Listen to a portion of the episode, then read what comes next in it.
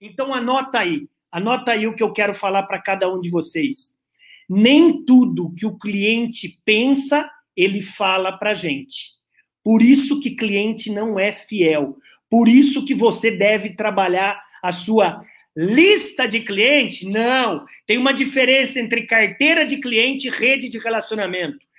Carteira de cliente é algo imóvel que não sai dali. Você pode ter um milhão de leads, não adianta nada.